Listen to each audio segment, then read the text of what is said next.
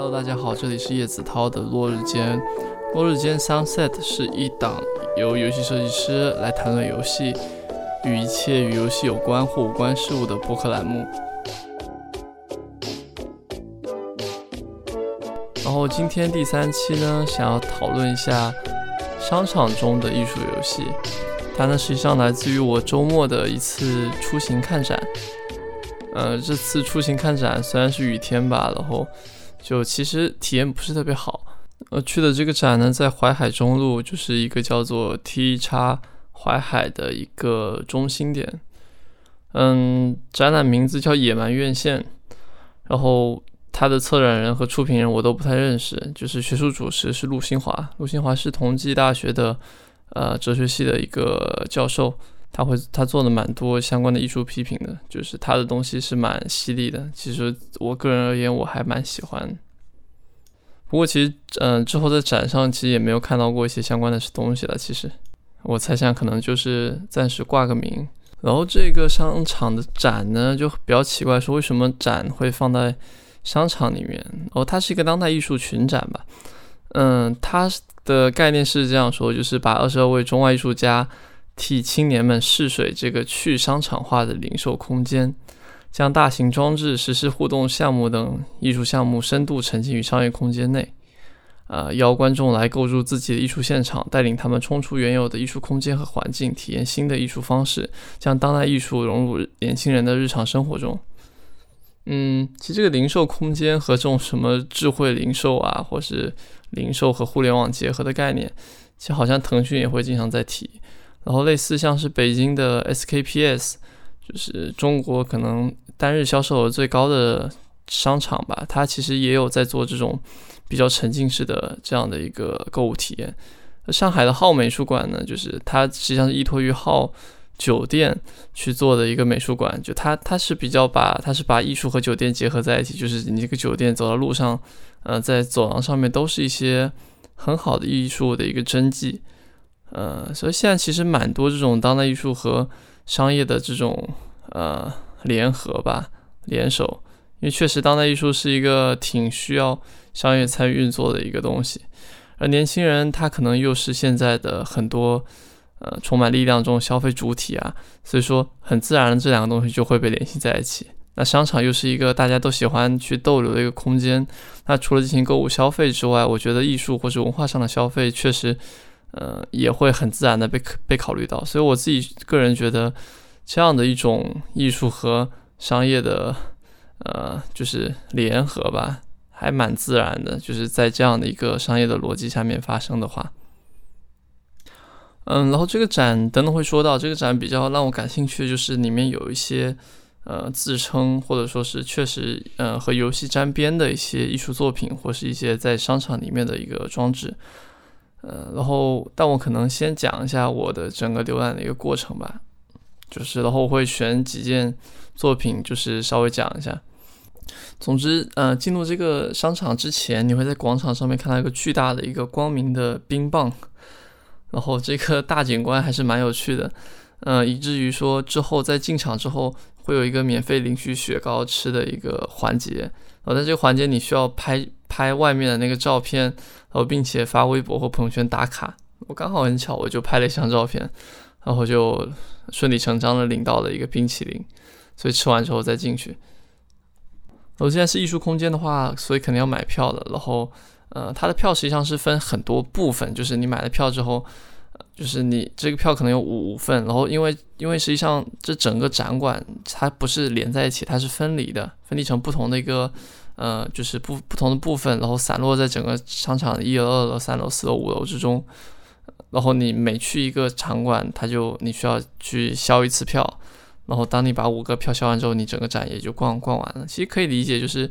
因为你得促进人们在商场里面去游走嘛，你不能让它总是停留在一个地方。如果停留在一个地方，那其实就就这个它的结合就没有意义了。然后，所以我们先讲第一个艺术空间。其实二楼的艺术空间是最像展厅的一个艺术空间吧？它好像是由一个叫 CC 美术馆，就是提供的一系列的艺术作品。但其实我觉得，呃，真正大家进来看的话，看不到什么东西，因为它其实这个策展也比较的乱吧，就是并没有一个比较的好的一个主题，呃，就是进去有些画，然后有些呃当代艺术的装置。我印象深一点是曾梵志的无题，就是展现的一个，嗯，黑夜下面月下很多芦苇草的那种，就是很多线条的结构吧，然后非常的狂狂乱。但我觉得整体上还是因为它的一个画幅还是比较大的，所以说看着会比较惊人。嗯，那像是边上的像丁乙的一一个好像是九七年的版本的石室，呃，就是抽象艺术，这就比较的就就没什么人看了。嗯，不过说起丁义之前，PSA 有一个丁义的一个整体的一个回顾展，我觉得还是挺好的。虽然我当时，虽然我现在也不记得多少。然后这个艺术空间里面，嗯，就还有一些画呀，或者说是一些呃雕塑，我都没有特别大的印象。唯一比较有趣的就是那个，我认为啊比较有趣的就是冯梦波的《重回长征》这个游戏，呃，然后嗯。然后，然后就看到一个小孩子，呃，在被老老妈说你你去玩看那个游戏，然后他就玩，然后他就和他老妈一起玩，哦，不过他老妈一一一直怪这个小孩说哇你好菜，你怎么跳不过去？嗯，就是重回长征是一个，就是有点像是一个马里奥魔改的游戏，他用马里奥的一个内核吧，就是呃不一个玩法吧，就是它有一个平台跳跃，然后会有嗯那些蘑菇蘑菇人让你踩让你顶什么，但是它却是一个。嗯，就是解放军和长征这样的一个题材，并且它会有一个八 b 次的那个，就是当时的长征歌，还是当时的口号。然后冯梦波这个艺术家其实蛮有趣的，我觉得挺值得特别介绍一下。他是一个比较老的艺术家。嗯，应该是六十年代六六年的一个艺术家。嗯，他九一年的话毕业于中央美术学院。嗯，被称作是中国最早关注和运用数字技术的艺术家之一。他做的，确实做了蛮多的一个游戏相关的东西。嗯，这里指的游戏不是那种，就是你去把游戏作为一个艺术的材料啊，去里面截取一些战争图片什么的。因为在之前的那个号美术馆。的严肃游戏展上面，很多艺术家是以这个思路去做的，就是比如说是 Harun Faraki 的那个平行，他就是去截取了从过去到现在的很多游戏中对于树的形象的一个模拟，呃，就就就展现出一个游戏中树的一个图像史。呃，树从一开始的只有两根白线构成的一个形状，到到后面就是成为一种非常夸张一种仿真，就是通过各种 shader 啊。然后各种呃，就是神奇的那种，就是就就是三 D 建模，然后让这个树变得栩栩如生，就是把这个整体的这样一个过程构建出来了吧，就是拍成了一部片子叫《平行》，它一共出了四部，呃，其实 YouTube 上就可以看到。然后说回，嗯，然后说到浩美术馆呢，浩美术馆去年做的一个严肃游戏的展，当时我还，当时我和呃，就是 Nick 学长还去做了一个分享，那个分享。呃，就提的其实也也是游戏的艺术语言，有兴趣的也可以去看一下。我记得我公众号里面有推送。然后浩美术馆他做的那个严肃游戏展之后，他其实在今年就是疫疫情期间啊，然后后面他又延长展期了。现在我不不记得还有没有，就做了另一个展，这个展叫做《美丽新世界》，然后主要是张培丽、汪建伟和冯梦波三个人的作品。嗯，其实主要的也是一些新媒体和。呃，数字技术的这类的一个艺术，然后冯梦波的作品里面就有些比挺有趣的，我可以讲讲里面几件。啊。一件事叫做阿 Q，呃，它是一件零二年的作品，嗯，就是玩游戏的人一般可能会知道 Quick，就是 Quick 三，雷神之锤三，就是很早以前，呃，一个第一很硬核、很硬核的第一人称射击游戏，然后是古典式的 FPS。呃呃，这个比较难解释吧，就是说它有各种各样的武器，然后你就有有点像《守望先锋》，因为有人会把《守望先锋》称为是古典 FPS 的一次复兴。那相对于之类的现代 FPS，指的大概就是类似彩六或者说是呃 CS:GO 这样的作品。因为古嗯这种古典式的 FPS 通常会比较好像有超能力，你会跳得很快，然后你会有各种不一样的超，就是很比较夸张的一些武器。呃，再说一句，就是多说一句，就是中国的第一个电子电电子竞技冠军就是 Rocky Boy，他就是在 Quick 三的项目上面赢得这个世界冠军的。然后冯梦波的这个阿 Q 作品，它是使用的就是 Quick 三的电子游戏引擎，然后他重新去设定了这个 3D 人物和场景和音效，啊，然后就让所有的这些战斗都发生在一个方形的院落里面，然后其中有一面墙是一面镜子，所以你可以通过里面看到自己。然后比较有趣的是什么呢？是说，呃，是说玩家就是就是参观者啊，他并不是通过鼠标键盘去操控的，也不通过手柄，他通过的是一个跳舞毯子。啊，然后你就可以在上面跳，你往前跳就是往前，然后往右右下方是射击啊，啊，然后右上方是那个跳跃，所以你会玩起来感觉特别的蹩脚吧。然后用他这边的话来讲的话，就是说，所有角色都以艺术家本人的形象出现，使得无尽的暴力都指向自我，周而复始，没有尽头。它是一曲暴力美学的诗歌，而艺术家甚至摘录了这个游戏设定程序中的前十三行，嗯，然后。作为诗歌多次出版和单独展览，我自己玩起来感觉还是蛮笨拙的。其实很多艺术家都会基于这种现有的游戏引擎进行一些魔改，比如说之前提到的那个严肃游戏展上的一个艺术，就是呃，就是呃，香港香港中文大学的一个作品吧，它就是就是把用 CS CS 的地图编辑器去建模了一个当时在香港的遗留下的。呃，就战争时期遗留下的一个战场，然后把它作为一个枪战地图给重新构造出来了。然后今天翻那个 Vision 杂志的时候，看到一个叫 Corey Akango 的一个艺术家，他他做的他也是基于，嗯，他用的是基于马里奥去做的，然后做了一个马里奥的一个，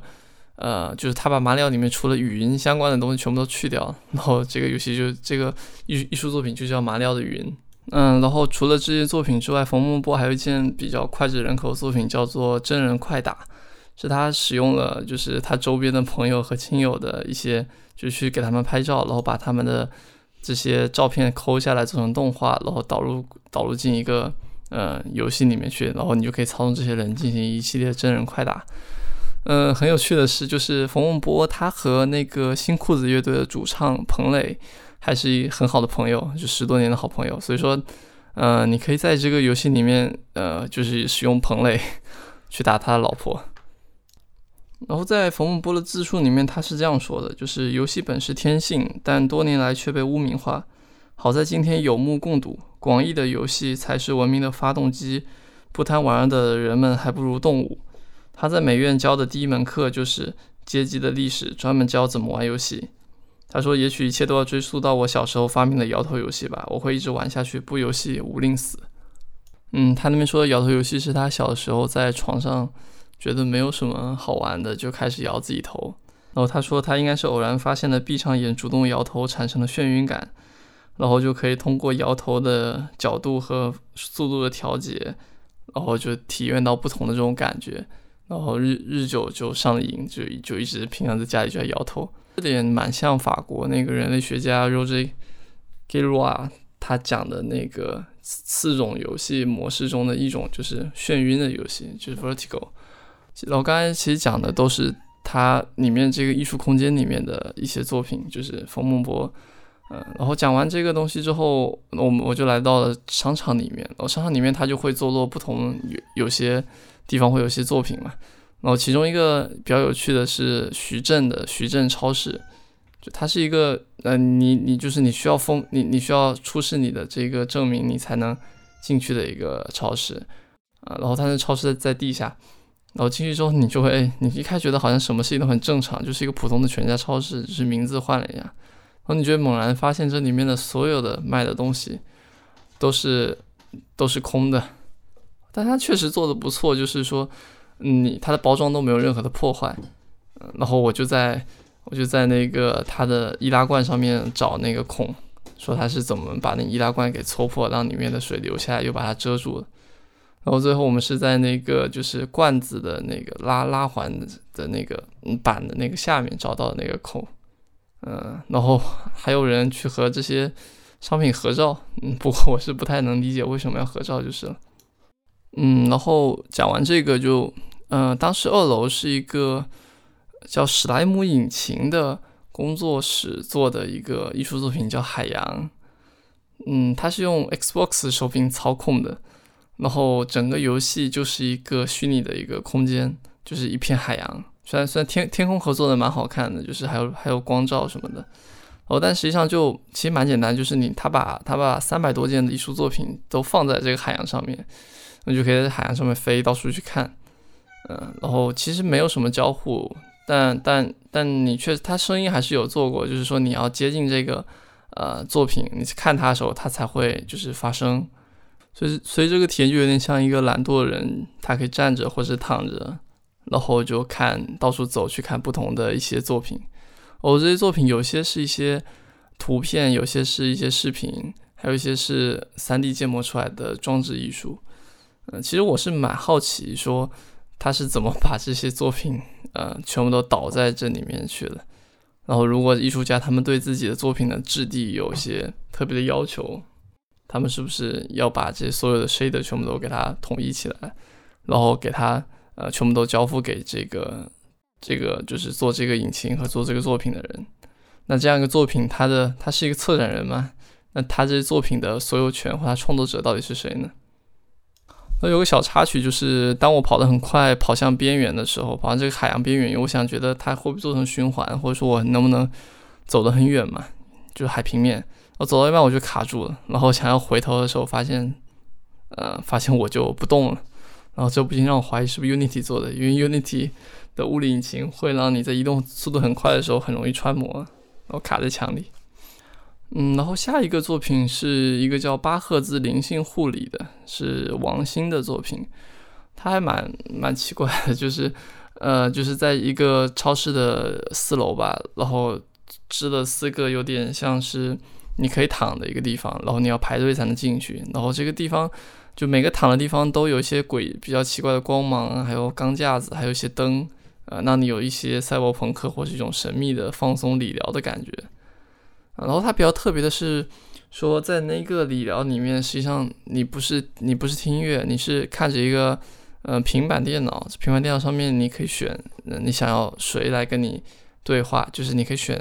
这这这里面有三个 AI，这 AI 会跟你说不同的一些话，呃，是关于你要自我突破啊，还是你是要。还是说你日常生活缺乏灵感啊？你要寻找自身的灵性之光呀什么的，呃，但然后这三个 AI 都是都是数字建模的，然后都是女性，呃，然后他们在会在跟你进行灵性护理的时候，嗯，也强调自己的这种，呃，自己被这种被设计出来的和这种机器人和这种工具性，我觉得他可能是想探讨说一个 AI 和。呃，AI 能不能就是扮演起一个心理治疗师或是这样的一个引导者的一个角色吧？呃，但就我体验来讲，我觉得还蛮糟糕的，就是没什么感觉。呃，原因第一个是因为他其实和和你没有任何的对话，你就看他一个脸在那边做一些循环的动画动作，然后听他一些比较机械的这种合成的语言，嗯，然后它其实失去了说人类的声音在传播的时候那种。真正的这种属于人的那种感觉和那种共情的能力，所以说实际上真实的体验下来并不好。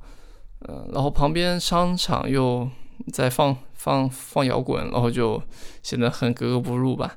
嗯，然后它有一个小册子是说，嗯，你在听的时候你有什么反馈，你都可以写下来。然后我翻了一下，我发现大部分都在说要睡着了，然后说这个沙发还不错，回去我也去搞一个什么的。嗯，所以说。我觉得它不算很好达到它的一个目的，但它把这种虚拟人做呃，就是灵性治疗啊，这种关切，就是有种像 AI 和人的这种情感慰藉吧，这个上面的尝试，我觉得还是还是有益的。嗯，然后最后一个作品就是在负一楼的一个作品，呃，最后我要谈论的作品是陆阳的《气世界大冒险》，呃，它是一个最像游戏的。呃，这边这里面的游戏作品吧，或是艺术作品吧，嗯，那它本质上其实是说你扮演一个怪怪的、有点日系画风的一个人，然后你会行走在一群嗯蒸汽波风格以及混杂着佛教元素还有中国传统的这种这种宗教元素的一个世界里面，然后整个风格还是有一点卡通渲染结合写实渲染，所以就显得还蛮怪怪的。哦，这个作品呢是是放在一个有点像是一个大棚，就是呃材材料板搭出来的一个大篷车里面，然后里面铺了几张垫子，就是你可以同时呃四五六个人进去，然后你可以在里面看，然后它会限制大家每个人大概玩十分钟，所以你可以轮着，那你轮到你你就可以用啊，你就你你就可以玩，那然后不行的话你就可以看别人玩，然后值得一提的是它用的是 PS 四的手柄。呃，然后所以说其实有蛮多一部分人他们是用不来的，嗯，然后后面我接过的手柄嘛，就我比较熟，然后我我就是把这个游戏打通了。其实这游戏没有任何难度，这游戏无非嗯它的所有操作就是上下左移动，然后右摇杆视角，呃，然后呃然后一按一个键你是飞起来，按一个键是跳，然后游戏有全部的玩法就是你跟着绿色的箭头走，然后如果你拿到武器之后你想砍的话，你可以按下。呃，攻击键去砍一些怪物，但是本质上没有任何的关系，就不会有任何的影响吧。嗯，它构造了一个比较奇怪的一个世界，就是大概我觉得大概意思是，呃，是是说它构造了一个充满物欲的一个世界，然后里面有很多那种，比如说巨大的初音啊，巨大的一些我们商场或是我们所认知的一些呃现代的文化形象或是符号。然后有些场景，比如说第三关好像是一个地狱的炼狱的场景，然后他就建模或魔改了很多像地狱的大蛇啊，然后恶心的一些呃，就是人的脑袋啊这样的一些建模吧。然后有一些比如说佛教的一些元素，金刚经什么的。然后你你你你会主角还比较奇葩，就是他会跑到呃他长了一个日系游戏的脸，然后他会跑去地狱里面去拿一个就是。金刚杵，然后打完金刚杵之后，他会去城市里面砍妖魔，然后砍着砍着，他就可以，他就可以会跑到一个地方去，里面有台巨大的机甲，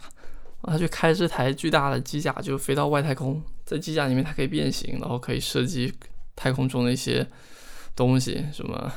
啊，比如说初音未来或是什么的，他就会穿过一大堆的这种呃文化符号啊，然后有有各种。Windows 界面啊，有各种奇怪的一些呃元素之后，他会到达呃一个就是一个内在的空间，这空间里面他会和自己在做搏斗，然后当他把自己打死，或是他自己打到自己，或者他打到对方，其实也是他自己之后，啊这个游戏就结束了。呃，我我觉得这个游戏它确实，它可能是这里面我觉得蛮真诚的一个游戏，就是能看得出来作者还是下的蛮大功夫的，虽然说他没并没有在游戏性上面。呃，有任何的这样的一个突破进展，那大部分都是一些简单的对话，或是一个简单的在里面移动的形式。其实我觉得这个应该也是现在呃想要做游戏艺术的一些艺术家他们所就是他们所理解的游戏，可能主要是把它理解成一个虚虚拟的一个空间，然后玩家你可以操纵人物在里面走，就这种对游戏的这种最简单的理解应该是最多的。哦，但他这个作品确实，嗯，我是觉得蛮花心思的，然后整个味道也有种怪怪的，呃，特别好玩的感觉。然后其实周边一起在看的人，大家都还，因为大家脑袋中都大概知道，说你游戏你要通关，你要玩，所以我觉得这个游戏就我观察下来，应该是最 最能让大家投入的一个作品。OK，那讲完了这几个作品，我想总结一下，说像这类的，呃，商场里面的这种。艺术游戏或是这种零售和商业结合的，一般他们有什么特点？我自己就根根据这个总结了一下，一个就是你得很简单，就你绝对不能是太复杂的一个东西，嗯，然后第二点是它最好能交互，就是它是易上手，它是可触可感的。那相较于一些像那些比较那种展品啊，就比如比如说一个简单的雕塑或者什么这种，或是一幅画，这种现代人已经对它失去的一些感知或是理解一些通路了，呃。就就算我有一些艺术史背景，我要去看这种东西的话，它没有相关的一些指引，对我来讲也是也是非常难以去切入的。然后第三点就是能拍照，嗯，最好一定要有任何的景观性，因为呃大家知道就是各类的网红打卡都会，现在很多都会以这种东西来作为宣传的噱头吧。然后第四点可能类似第三点，就它要有一些景观性，像那个门口大冰棒，可能就是一个很好的一个代表。呃，如果是非雨天的话，可能就蛮多人会在那边一起合影的。然后还有一点就是稀缺性吧，呃，但这点就是说最好你那所拿到东西是别人没有的，或者说是，嗯，这点有点像是如何制造出一个贵的一个艺术品的这种方案。然后就是说，最好是限额，最好是有一些排队。比如说那个巴赫兹，其实其实不好玩，而且体验也没有特别好。但是我们会觉得，因为它布置的挺好，有人排队就会有一些排队的效应吧，就会愿意去想要等。啊，然后再一点就是说。因为在商场里面嘛，所以说最好你能做一些人群群的区隔，比如说你付了钱，或是你买了票，你就可以进入这个区域。那你不能付的，你就会被区隔在外面，就是成为你的禁区。这点还是蛮能打动一些，嗯，我觉得现在年轻人的一些好奇心，或者这种，呃，有种我能进去你不能进去的这种感觉吧。然后最好你有免费送的东西，比如说免费冰棍，这还挺好的。嗯，然后最后一点就是预期的一个营造。呃，我感觉，我感觉这个展 其实，其实你表面上你看它是很多艺术家、中外艺术家合作联合出来的这样一个展，但其实，嗯，大部分的那些 title 比较大的那些人的展作品，他们都只是就是拿出一件很小的，然后摆在展厅里面，就真正体验的其实就是那几个散落在商场里面的那几个大的一个作品，嗯。可能预期的管理也蛮关键吧，就是你想让大家觉得这像是一个什么样的一个东西，然后做好去应对它的一个准备。嗯，然后最后最后我想再谈一下可能商场策展的一些点。嗯，我觉得像在商场里面做展展览，可能有个好处就是它没有艺术馆那么让人不可接近的感觉，因为艺术馆里面，呃，就是我是觉得如果很多作品是摆在那边，大家就会敬而远之。艺术馆它有那种白匣子那种感觉嘛，然后大家都会比较端着，嗯，这也是为什么我觉得你很难真正的在艺术展里面放游戏的这种感觉，大家会把它看作一个对象，而不会把它真的去玩它。嗯，这个有空可以细讲。然后，嗯，在商场里面大家会觉得更放松一些，然后它会有更多的一个互动，嗯，然后我觉得这也是很需要的。如果你在商场里面就是已经在是在这样一个琳琅满目的货架的一个情况下面。你这些东西它没有一些可以交互或是可以吸引到它的这种点的话，那实际上我觉得，呃，就是就是这个东西它还不如我看边上的商商品来的有趣。因为商场里面的环境，其实就是下一点，商场里面的环境是比较嘈杂和混乱的，呃，然后你很难去说，呃，完全营造出来一个完全静谧的一个空间，去给你这个展品体现出它自身的一些灵韵和距离感。嗯，所以我是觉得一些更有简单互动的一些作品反而会更有更有优势。然后再最后一点就是交互设备，我觉得这点其实特别关键，也特别容易被人忽略吧。其实现在除了大部分的游戏玩家以及一些做游戏开发的人，大部分人是没法学会手柄的使用方式。就是他他能学会，但是你要处理到他一些灵活的映射，还需要蛮多的学习过程。那就算是当年我我让我爸去玩《守望先锋》，他就学这个 WSSD。加上鼠标的这样一个配合，它都要学非常久，所以我觉得交互设备上最好是能够手机化，或者说是有一些越简单越好的一些交互。不过这点上确实，呃，其实因为大大家太容易说我用手柄就就就很方便就很直觉嘛，因为毕竟是玩家，所以所以这点上也是蛮容易被忽略的，我觉得。嗯，然后今天其实就主要讲一下这个在商场中看展的这种体验。以及说对于这种就是商场中艺术游戏的，呃，它或者说商场里面艺术展的一些相关的感受吧。其其中提到的冯梦波，这个呃也是挺有趣的，中国比较早开始做游戏艺术的一个呃媒介艺术家。其实我一直在在想说，是不是现在的游戏行业，嗯，它有一些或现在游戏有一些不同于现在我们的游戏行业在做的，或是一些。我们现在平常所认知、所理解、所消费的游戏的一种游戏形态，它可能是艺术性的，嗯，当然也有可能是现在的这些艺术还没有去触及、去尝试表达出来的，嗯，期待有那一天吧。行，那今天的节目就到这里为止，其实也蛮长，三十分钟。呃，然后最近我在努力的把播客搬上 Podcast 的平台。呃，希望到时候，我名字好像还取错了，然后希望到时候，呃，一切顺利就没什么问题了。